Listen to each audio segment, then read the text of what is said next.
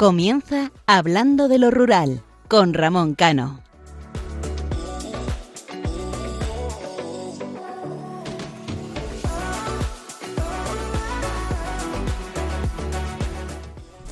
Buenas noches, un domingo más aquí en Radio María, en el programa Hablando de lo Rural. Les recordamos que este programa es un espacio para conectar con el medio rural, conocer la problemática de la despoblación, visibilizar las iniciativas que dinamizan el entorno e incentivar la vida en los pueblos.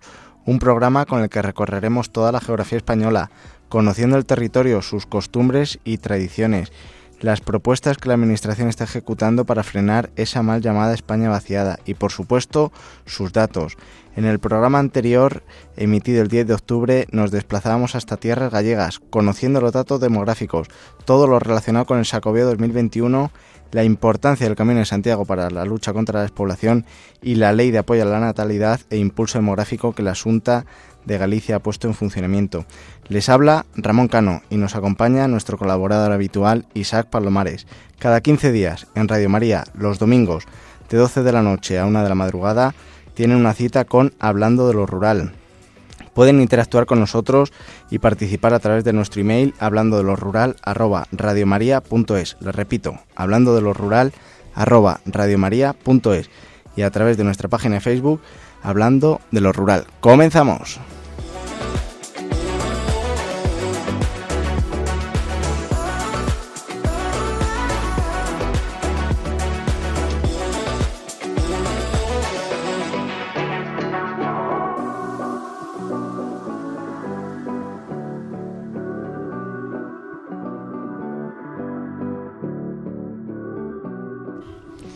Isaac, buenas noches. Una vez más en Radio María, en este programa hablando de lo rural. Buenas noches. Eh, qué lujo estar a estas horas eh, ilustrando a nuestros oyentes de lo que es el mundo rural, de lo que es este país tan bonito llamado España. Y aquí de tu mano, pues para divertirnos y para que la gente conozca un poquito más nuestros pueblos. Bueno, ya es el segundo programa. No sé qué sensación tuviste en el primero, qué te han comentado los oyentes. Coméntanos. Pues muy buenas, porque además eh, no paraban de mandarme mensajes durante la madrugada y yo contestando. O sea que la sensación muy buena, una apuesta muy importante de Radio María, pues por lo que es nuestro país, nuestros pueblos y la verdad que un lujo el estar aquí acompañándote en esta maravillosa madrugada. Pues muchísimas gracias y me ha sorprendido realmente cómo en mi pueblo mucha gente al día siguiente me dio la enhorabuena que había escuchado el programa, que querían escuchar el podcast y le recuerdo a todos los oyentes que lo pueden eh, ver en, la página de, Radio María. Hoy, otra vez más, seguimos en la comunidad autónoma de, Galicia. Como decíamos en el primer programa, cada mes estaremos en una provincia o en una comunidad autónoma para dar eh, esa visibilidad. Yo creo que cada territorio y cada las personas se merecen. En este caso, como decía anteriormente, continuamos en Galicia y hoy eh, daremos a conocer los, eh, esos lugares tan bonitos que tienen, esa gastronomía y en todos sus aspectos veremos cómo Galicia es una tierra eh, magnífica, ¿no? Una vez más eh, demostraremos que el medio rural español está lleno de vida y la lucha por sobrevivir de todos sus ciudadanos y muchas veces también las administraciones es fundamental e importante para continuar, ¿no? También eh, conoceremos esa fortaleza que tienen sus gentes, esas comidas hechas a fuego lento que a estas horas de la madrugada... Despacito, muy despacito. Apetecen, ¿eh? A más de uno le apetecerán esas tradiciones que asombran a cualquier visitante y ese patrimonio histórico del que nos tenemos que sentir tan orgullosos. La esperanza, como decimos siempre, es lo último que se pierde, pero tenemos que ayudar a que todo ese territorio que poco a poco se abandona recupere la ilusión, las ganas y la positividad que en los pueblos hay vida. En esta sección, La voz de los pueblos, conoceremos los lugares más bonitos y con encanto de Galicia, también sus tradiciones, gastronomía y las curiosidades más sorprendentes. Les recuerdo que pueden interactuar con nosotros en hablando lo rural arroba y en nuestra página de Facebook hablando de lo rural. Mientras tanto, les dejo con la música del cantante gallego Carlos Núñez y su canción El Pozo de Arán. Seguramente les suene. me.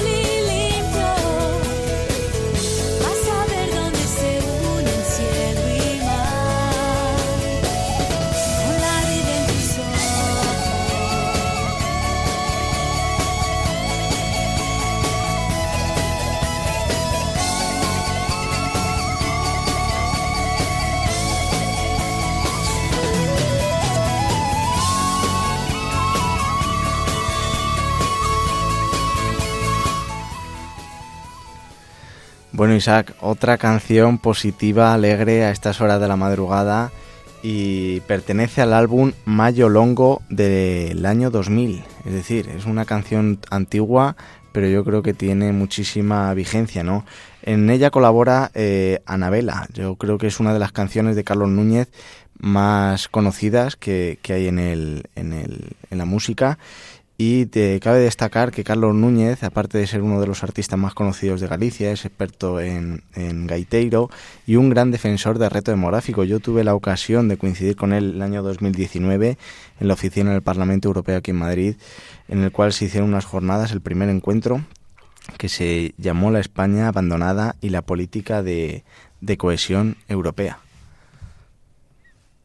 Qué maravilla, la verdad que Carlos Núñez a todos eh, nos toca siempre con sus temas el alma, este maravilloso gaitero, gaiteiro, eh, y con Anabela.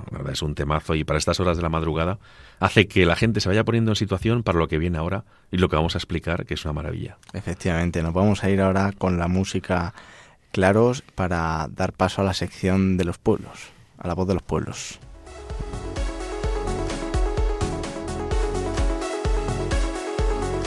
La voz de los pueblos. Bueno, pues ya estamos en la sección La voz de los pueblos y lo que quiero decir a los oyentes es que no apaguen la radio, pero sí que vayan cogiendo el teléfono, su ordenador, para que vayan viendo eh, en imágenes eh, los pueblos que vamos a detallar a continuación, ¿no? No queremos ofender a nadie, absolutamente a nadie, pero no tenemos el tiempo suficiente para recorrer toda eh, esa maravillosa geografía que tiene y pueblos que tiene Galicia, ¿no? Porque al fin y al cabo Galicia es una, una tierra repleta de historia, patrimonio y naturaleza a raudales. como decía, esperemos no ofender absolutamente a nadie pero eh, nos vamos a ir un poco a los pueblos más característicos y más singulares, ya no solamente por sus costas y afamadas playas y rías, sino también por su interior, ¿no? Y vamos a dar paso al pueblo de Noya, que se encuentra enclavado en la ría de Muros y Noya y a quien no lo conozca se encuentra en la provincia de La Coruña y es uno de los lugares que te hace retroceder hasta la Edad Media, declarado conjunto histórico. Destacan sus edificios como la iglesia renacentista de San Francisco o la iglesia de Santa María a Nova, con su especial estilo románico. También podemos destacar las casas eh, da Xouba o la de Malvar, sin olvidar el palacio de Pena de Ouro. Noia adquirió gran importancia histórica como puerto de entrada en la Edad Media. Otro de los pueblos es Vilanova dos Infantes, que también se le conoce por el monasterio de San Salvador. Es uno de los pueblos más pequeños de Galicia, pero que se conserva esa esencia medieval con sus edificios tradicionales de piedra y sus famosos hórreos. También destacar su torre medieval, además de la iglesia parroquial de San Salvador o el santuario de la Virgen del Cristal. Muros. Muros es un pueblo precioso que está situado en La Coruña y es uno de esos tradicionales eh, pueblos pesqueros eh, destacando al fondo el monte Louro, con el contraste del agua y el verde de sus montes, lo cual hace un paisaje muy pintoresco. Casas tradicionales de marineros, una arquitectura noble, un entresijo de calles que muestran rincones con encanto. Destacamos, por supuesto, la iglesia parroquial o el molino de Chacón. También tenemos acambados en el epicentro de las Rías Baixas con un patrimonio monumental y casas señoriales que le han valido el título de conjunto histórico-artístico. Tienen distintos pazos, como el de Ulloa o el de Felfiñanes, perdón. Destacan también la iglesia de Santa María Mariña Dozo, los restos de la torre de, Santa, de San Saturnino, el convento de San Francisco o la iglesia de San Benito. Y para los amantes del vino, qué mejor que conocer y visitar el Museo del Vino Albariño. Y llegamos a Portomarín, uno de esos pueblos que fue absorbido por un embalse sobre el río Miño. La baja capacidad de este embalse de, Belesar eh, deja ver algunas de las construcciones que se quedaron en pie, como el antiguo puente de origen romano en plena ruta del camino jacobeo francés. Destaca también la capilla de las Nieves, su casa consistorial, el Pazo del Conde Maza y el templo de San Nicolás. Y nos vamos a Pazo de Arenteiro, en la provincia de Orense, uno de esos pueblos escondidos en la profundidad de Galicia con tan solo 100 habitantes, pero que tiene un patrimonio declarado conjunto histórico-artístico donde los puentes, como el Ponte da Cruz y su entorno natural con viñedos forman un paisaje espectacular, junto con el Palacio de la Encomienda, sus calles y la iglesia de San Salvador. También podemos destacar otros pueblos como Tui, en la provincia de Pontevedra.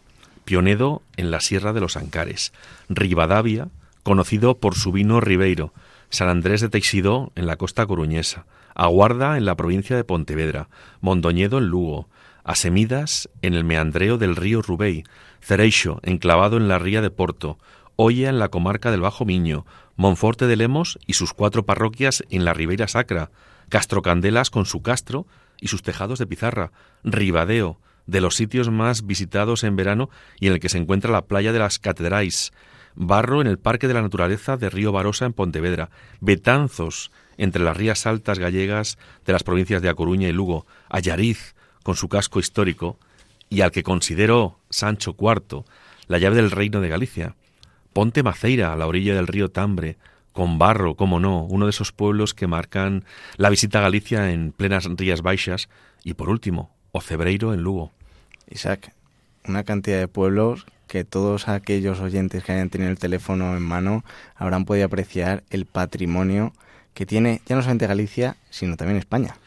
Y aparte otra cosa, eh, según íbamos citando todos estos pueblos, tengo la gran suerte o tenemos la gran suerte de conocer a gente de allí, gente muy involucrada con sus pueblos, con su patrimonio, con sus orígenes, con sus raíces, y es un lujo el que podamos hablar de ellos. Además, también otra observación más, según íbamos nombrando los pueblos y lo que destacábamos cada, de cada uno de ellos, ese patrimonio religioso que cada pueblo tiene, hay que ponerlo en valor y yo creo que aquí en Hablando de lo Rural en Radio María lo iremos poniendo.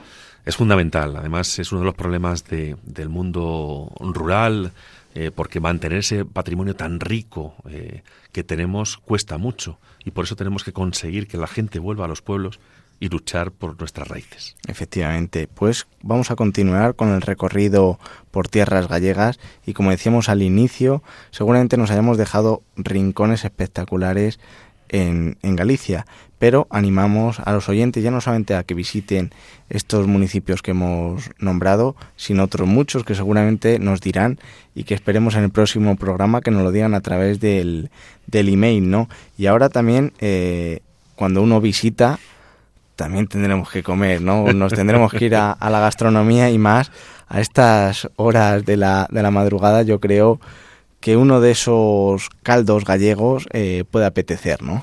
Sí, un caldo al que podemos añadir navizas, grelos, cachelos, berza, repollo, alubias, carne de cerdo y que la verdad que como primer plato caliente no está mal. Igual alguno de nuestros oyentes se anima y se va ahora a la cocina después del programa a, a confeccionarlo. Y si ven que a lo mejor el caldo gallego eh, ahora no apetece, mm, le podemos poner un tradicional pulpo gallego o pulpo a feira para pringar ese pan eh, que tienen en su aceite con, con pimentón, ¿no? Sí, un pimentón además, en eh, Ramón, que generalmente viene de otra zona preciosa de España que seguramente que próximamente trataremos, que es la Vera, el pimentón mejor de España. Muy cerquita a mi tierra, a mi Exacto, zona. Por eso lo digo. Además se junta Galicia, Castilla o Extremadura y yo creo que un cruce, un que, cruce que mejor vidas. unión que esa imposible, ¿no?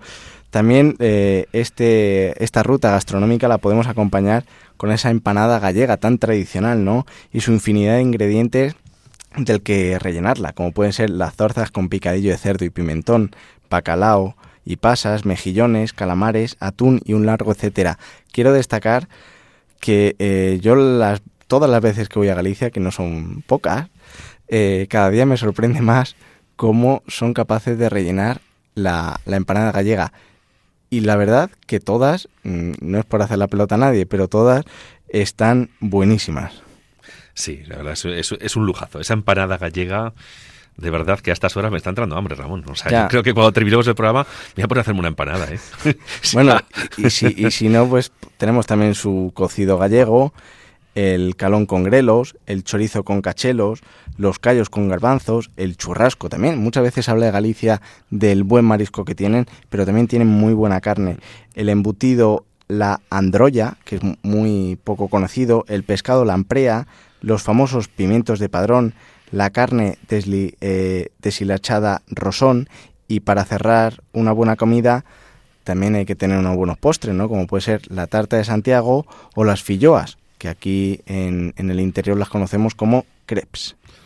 Y se les puede regar con un poquito de, de licor blanco eh, para que todavía esté más rico. No, la verdad que, que, estamos haciendo hambre a estas, a estas horas de la madrugada. Yo no sé cómo acabar el programa, ¿eh? De todas formas, después de una buena de un buen recorrido gastronómico, yo creo que también habrá que tomar algún digestivo para, para bajarlo.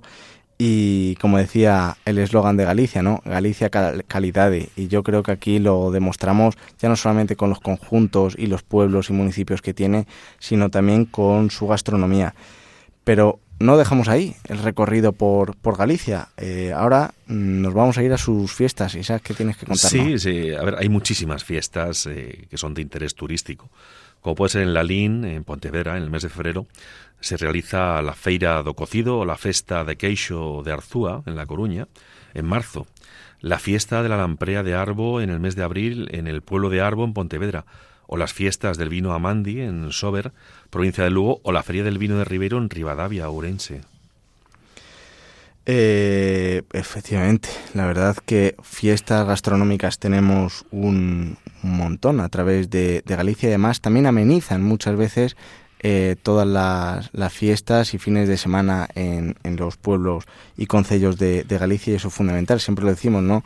que los municipios se tienen que dinamizar, tienen que tener atractivos turísticos, ya no solamente para fijar población, sino también para mantenerlo. Pero también Galicia Cádiz se le conoce, y ya lo comentaremos cuando bajemos a Andalucía, Cádiz se le conoce por sus carnavales, pero Galicia no se queda atrás. Tenemos, por ejemplo, el carnaval de Orense, eh, como el de Laza o Sinzo de, de Limia, Berín, también en la provincia de Pontevedra, el de Cobres y también las hogueras de San Juan, muy conocidas y muy tradicionales en La Coruña, la Festa de Oboy en Ourense, en la Semana del Corpus, la, rap, eh, la Rapa das Vestas eh, de babuceo en Astrada, y a quien no lo conoce es cuando se, se traen los caballos salvajes de la, de la sierra y se les cortan las crines, ¿no?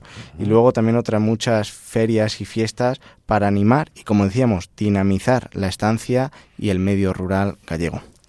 Nos vamos quedando sin tiempo en la sección La voz de los pueblos, pero nos gustaría darles a conocer algunos datos relevantes de Galicia como por ejemplo, Ramón, el origen de su nombre. ¿Cuál es el origen de su nombre? Bueno, eh, a mí me ha sorprendido ¿eh? en este investigando sobre Galicia, la verdad que he conocido multitud de sitios y de lugares que por más vueltas que daba ahora ya sé dónde, dónde ir, ¿no? Bueno, pues el nombre de, de Galicia, Galicia y Portugal comparten la misma etimología. Eh, de hecho, los dos nombres salen de Cale, nombre romano que identifica toda la parte costera de la península ibérica. Luego, Cale se separó para formar Portu Cale, por la ciudad de Oporto, y Galleicia, la, eh, la parte que más tardó en conquistarse y que quedaba entre el norte del Duero antes y del Miño después. Fíjate que yo no tenía ni idea hasta que empezó. aquí se aprende siempre en este programa y a estas horas mágicas todavía mucho más. Además, fíjate, Ramón, Galicia también cuenta con los acantilados más altos de Europa en la Sierra de Capelada al norte de Galicia, porque estos acantilados llegan a medir hasta 700 metros, que se dice pronto. Y fija, estábamos hablando de peculiaridades de Galicia, pues es el único río, Galicia tiene el único río de Europa que desemboca en el mar en forma de cascada y se encuentra muy cerca de Finisterre en Ezaro. Yo que lo he visitado, la verdad que es una maravilla y por la noche iluminado es un sitio al que cualquier oyente o cualquier persona que quiera ir a visitar Galicia tiene, tiene que ir. Y fíjate, y Galicia también tiene el único faro romano que todavía funciona y se encuentra en la Torre de Hércules, en La Coruña, en La Coruña, con una altura nada más y nada menos de 57 metros y que data del siglo I. La verdad es que lo comentábamos siempre, tenemos un país maravilloso. Increíble. Que poco lo conocemos en muchísimos aspectos y que poco nos sentimos orgullosos de ello. ¿eh? Sí, sí, sí, yo estoy encantado de vivir en España y estar en Radio María. La verdad que vamos a dar otro, otra peculiaridad de Galicia, me, ha llamado la atención, ¿no? Que son las campanas de la Catedral de Santiago, que fueran llevadas a hombros hasta Córdoba por los esclavos cristianos cuando la conquista musulmana. Tras la reconquista, no íbamos a ser menos, eh, les tocó a los esclavos musulmanes hacer el camino contrario, es decir, llevarlo otra vez a la, a la Catedral de, Santiago. Eh, queridos oyentes, la verdad que Galicia, el territorio que tenemos en España, que es fabuloso, nos daría para muchos programas, muchas horas, para detallar toda la grandeza que tenemos. Y cómo no, para ir cerrando esta sección, les recuerdo a los radioyentes que aquellos que se hayan sentido ofendidos que nos envíen un email a hablando de lo rural arroba radiomaria.es y nos digan en qué pueblo o qué pueblo es el suyo y qué características tienen o qué fiesta nos hemos dejado o plato típico para ir a, a comer. Y en el próximo programa seguramente lo mencionaremos. Y si no que nos sigan también en nuestra página de Facebook hablando de lo rural o que nos manden un plato típico aquí a la redacción que seguramente que lo degustaremos, aunque sean estas horas de la madrugada. Y además apetece, ¿eh?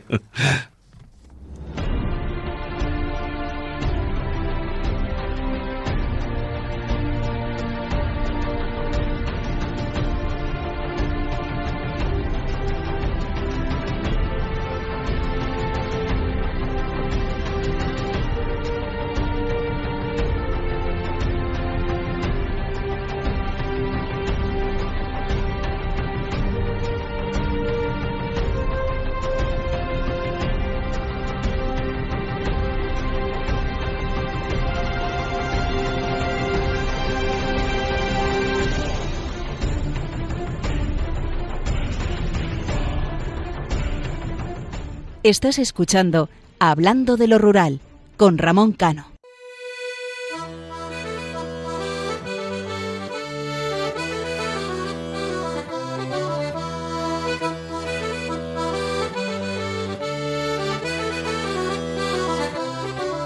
El tema del día.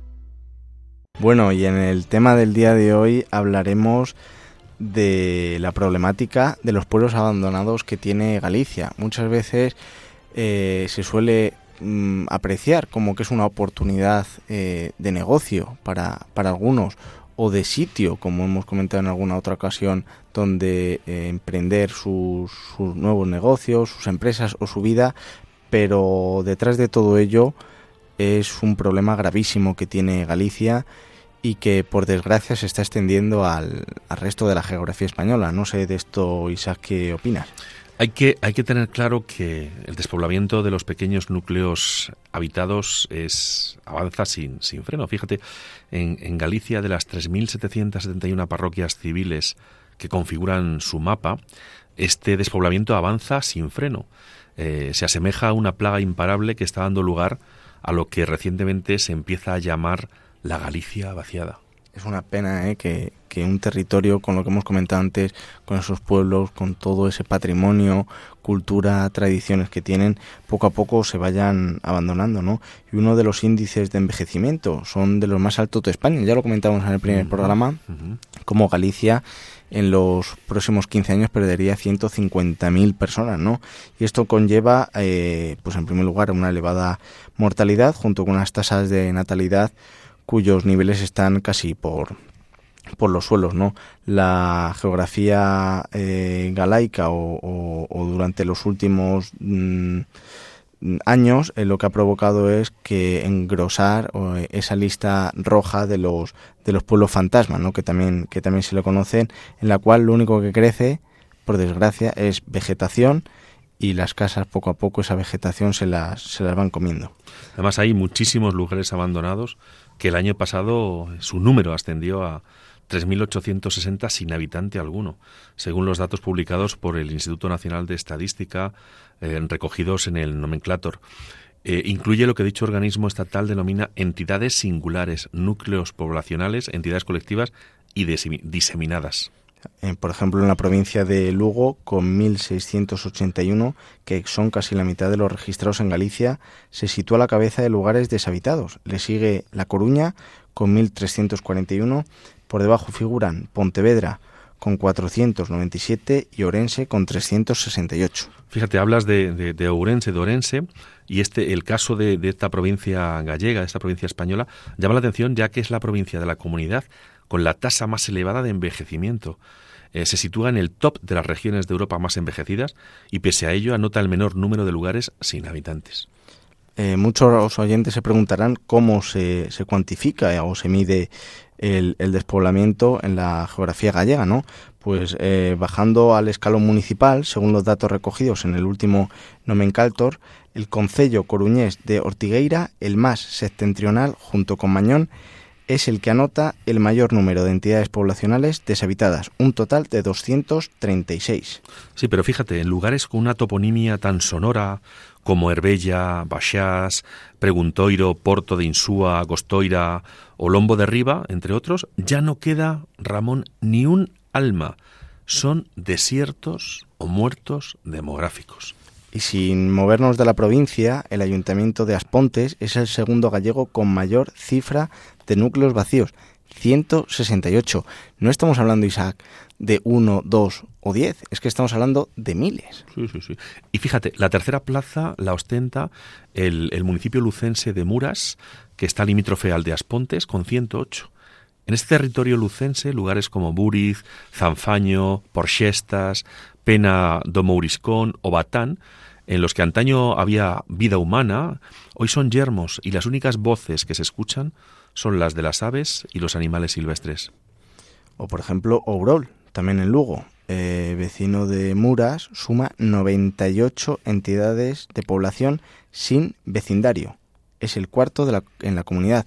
Quiero recordar que eh, Galicia tenía sus concellos, sus parroquias y a lo mejor algún oyente que no sea de, de la comunidad gallega eh, se hace se puede liar un poco con, con, los términos, ¿no? Pero estamos hablando al fin y al cabo que son eh, muchísimos municipios eh, abandonados eh, en los cuales no vive absolutamente nadie de ninguna persona tampoco cada vez más eh, todo ese patrimonio y todas esa, esas casas o inmuebles se van se van abandonando y por supuesto pues y por desgracia pues perdiendo no pero también en la lista de espera existen municipios en los cuales solamente tiene una persona eh, y esta lista en Galicia también por desgracia se incrementa no en esa como llamábamos Galicia rural vacía.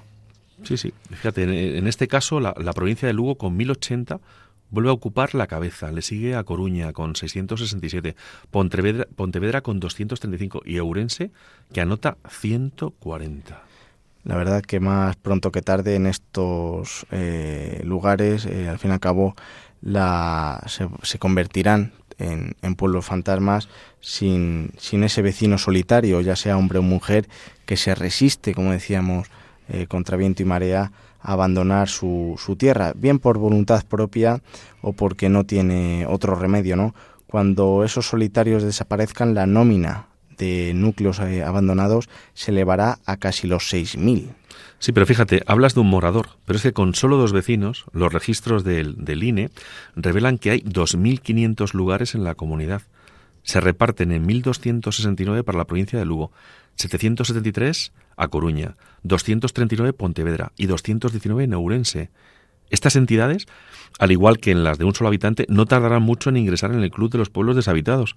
Las cifras, queridos oyentes, evidencian por sí solas el serio problema de la despoblación, concentrada sobre todo en el ámbito rural de la llamada Galicia Interior, que concentra los peores datos. Isaac, ¿tú qué opinas o qué crees que se podría hacer tanto de la Administración como desde el ámbito privado para que todos estos núcleos de población que ya han sido abandonados o están eh, a punto de, abandonarse eh, recuperen esa vida, ese esa alegría, oye, no te voy a decir que, se llene un colegio ni que sus calles vuelvan a, a tener 200 ni mil habitantes, ¿no? Pero que, que no queden en manos de la naturaleza. Es muy complicado, es muy complicado porque yo creo que lo primero que tienen que hacer las administraciones y los habitantes de este país, y en este caso de Galicia, darse cuenta del problema. Y después ver mmm, cómo podemos, que lo he dicho ya en, el programa anterior, focalizar o cómo podemos posicionar eh, el que la gente se quede en sus pueblos. Hablábamos al principio del programa del patrimonio. Tenemos un patrimonio riquísimo. Tú imagínate lo que va a ocurrir en muchos municipios que tienen una riqueza arquitectónica, eh, eh, esculturas, van a, va, va, a entrar en una dinámica en la que los amigos de lo ajeno van a empezar, como ya pasó en, en, algunos, en algunas zonas de Cataluña, a, a hacer eh, una rapiña importante y van a acabar de destruir. Entonces tenemos que proteger lo que tenemos, las administraciones darse cuenta e invitar a la gente a que se quede.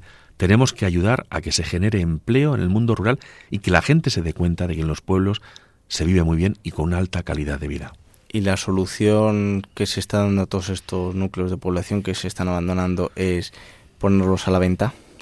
Es triste, es triste que se pongan a la venta y se están poniendo a la venta. Y es el final de nuestro mundo rural en muchas zonas de España.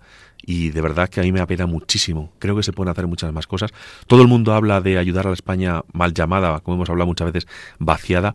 Pero hay que hacer otro tipo de, cosas y darnos cuenta de que los orígenes de nuestro país están, le pese a quien le pese, en el mundo rural.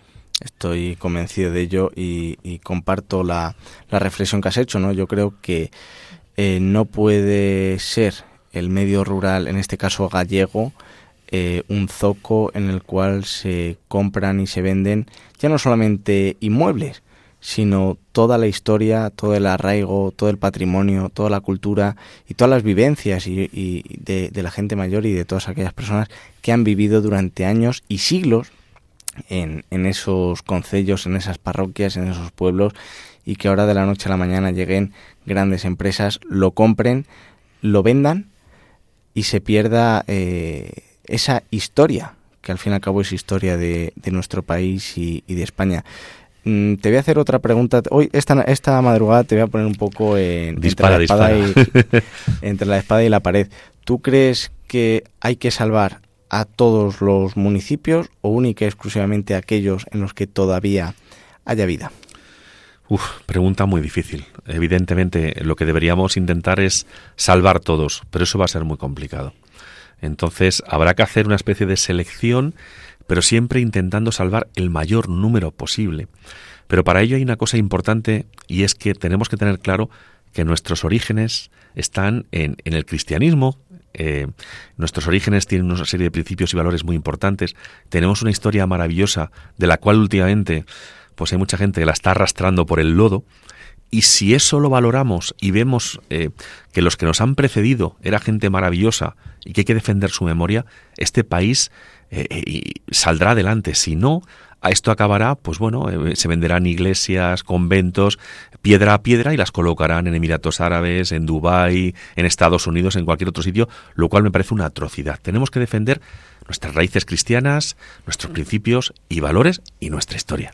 Fíjate que cuando yo comencé en esto de, del desarrollo rural y de la mal llamada España vaciada, bueno, en aquel momento no se llamaba ni siquiera España vaciada, no se hablaba de despoblación, de cómo poco a poco los pueblos iban abandonando, decían que había tres puntos que daban a intuir o que daban un poco la idea de si el pueblo tenía vida, ¿no? Que era, en primer lugar, un colegio. Exacto. Por desgracia, todos estos pueblos que hemos comentado ya no tienen colegio, en su momento seguramente lo tuvieran, luego un consultorio médico. Eh, recordamos que la pirámide poblacional se había invertido y que cada vez en España y en Galicia había más personas mayores que, que jóvenes, ¿no?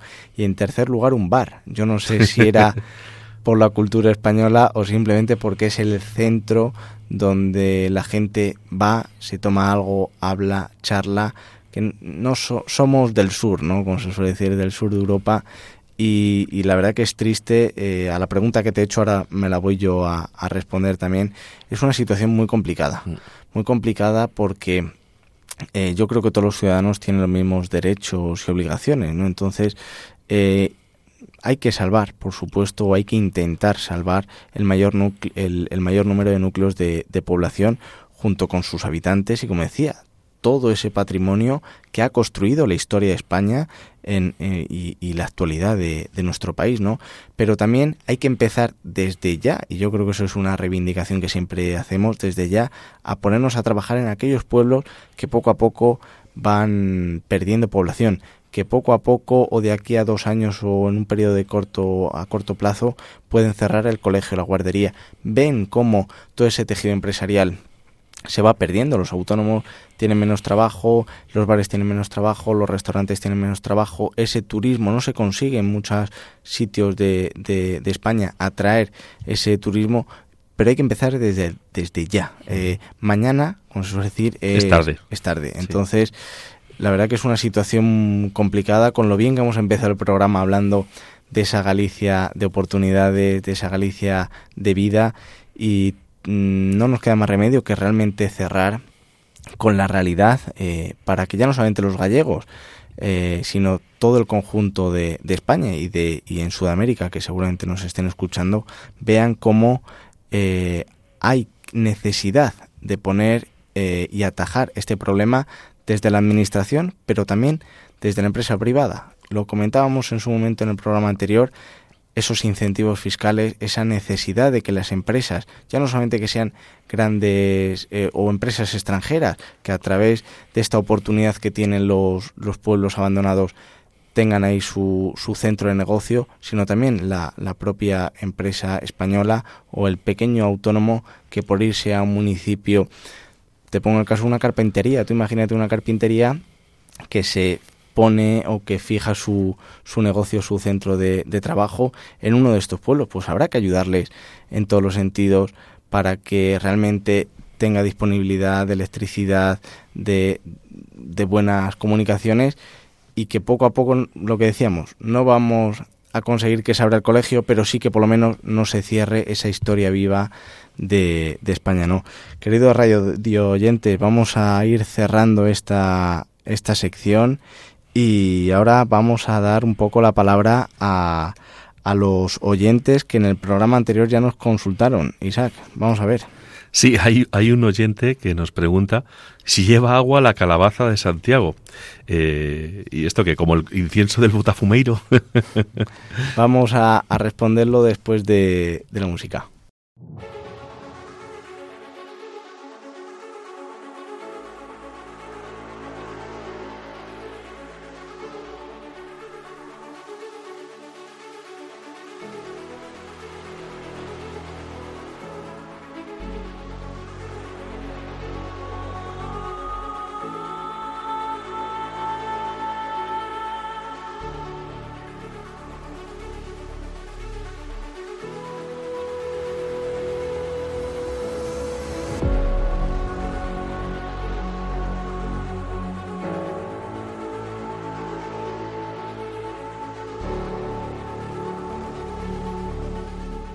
Escuchas Radio María.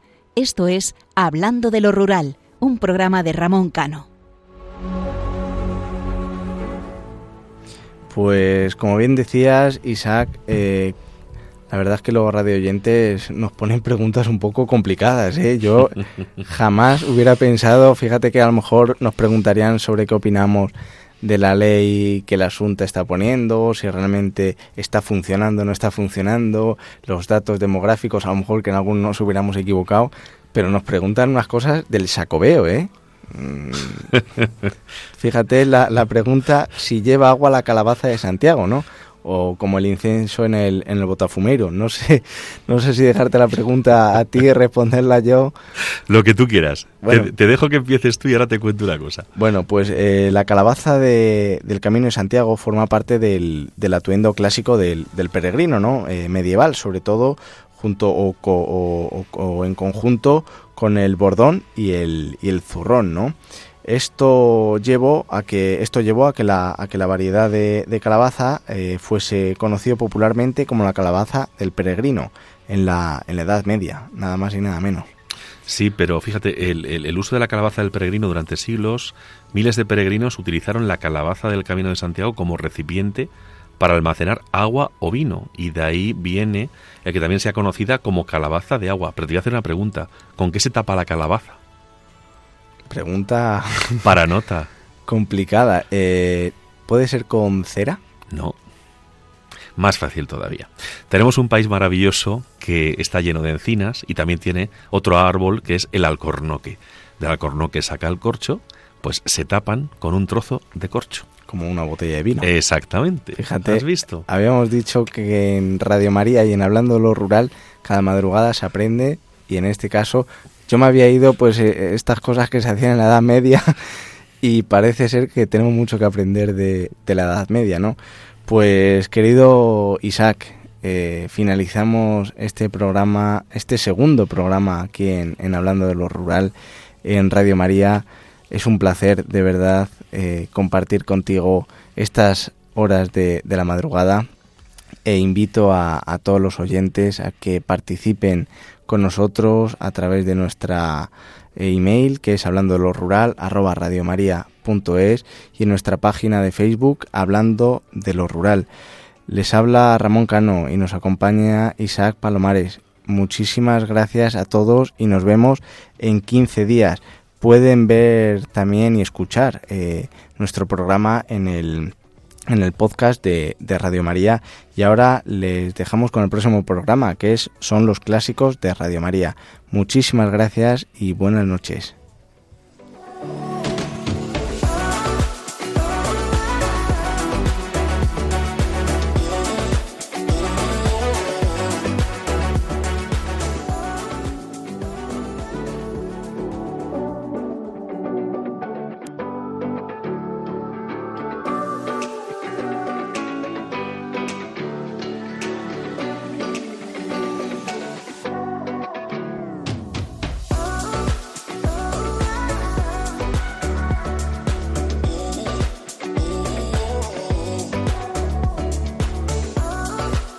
Han escuchado en Radio María Hablando de lo Rural con Ramón Cano.